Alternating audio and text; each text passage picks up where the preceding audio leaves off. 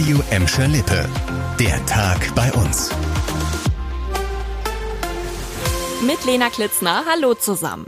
Das muss für eine Pferdebesitzerin aus Gelsenkirchen zum Anfang der neuen Woche erstmal ein richtig heftiger Schock gewesen sein. Nachdem ihr Pferd nämlich auf einer Koppel in Beckhausen mit einem spitzen Gegenstand getötet wurde, ermittelt jetzt die Polizei. Das Ganze soll in der Nacht von Sonntag auf Montag passiert sein. Gegen 10 Uhr am Montagmorgen hatte die 57-Jährige ihr Pferd dann mit einer Schnittwunde leblos aufgefunden. Das hat uns die Polizei heute gesagt. Wer das Pferd tödlich verletzt hat, das ist bisher noch unklar. Jetzt werden Zeugen gesucht, die rund um die Pferdekoppel an der Flurstraße in Beckhausen etwas beobachtet haben. So, und nach dieser Nachricht habe ich jetzt eine schöne positive für euch und die betrifft sogar alle drei Städte. In Gladbecks, Bottrops und Gelsenkirchens Innenstädten ist wieder viel mehr los, vor allem im Vergleich zum Corona-Jahr 2020 und vor allem samstags. Das zeigen jetzt aktuelle Messungen der Industrie- und Handelskammer.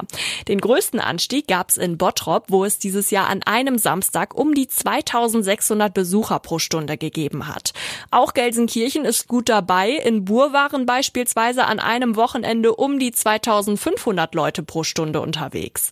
Im Kreis Recklinghausen wurden die meisten Besucher sogar in Gladbeck gezählt mit rund 2000. Ja, und damit ist laut IHK in Gladbeck und Bur schon fast wieder das Niveau der Vor-Corona-Zeit erreicht. Erreicht haben wir bei uns dieses Jahr aber auch den absoluten Rekordsommer. An der Emscher war der August dieses Jahr der trockenste seit dem Start der Aufzeichnungen 1931. Das hat uns die Emscher Genossenschaft gesagt. Nachdem schon die letzten Monate mit Ausnahme von Februar und April an der Emscher zu trocken waren, ist diesen August ein neuer Sommerrekord aufgestellt worden. Normalerweise fallen in diesem Monat bis zu 78 Millimeter Regen an der Emscher.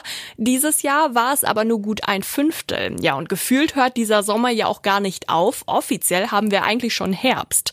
Die Hitze ist vor allem für viele kleine Nebengewässer richtig heftig. Dieses Jahr wurden nämlich viel, viel mehr trockengefallene Gewässer gemeldet als sonst. Aber dagegen wird auch was getan. Bäume und Sträucher an den Ufern sollen vor der Sonne schützen und davor, dass die Bäche so schnell austrocknen.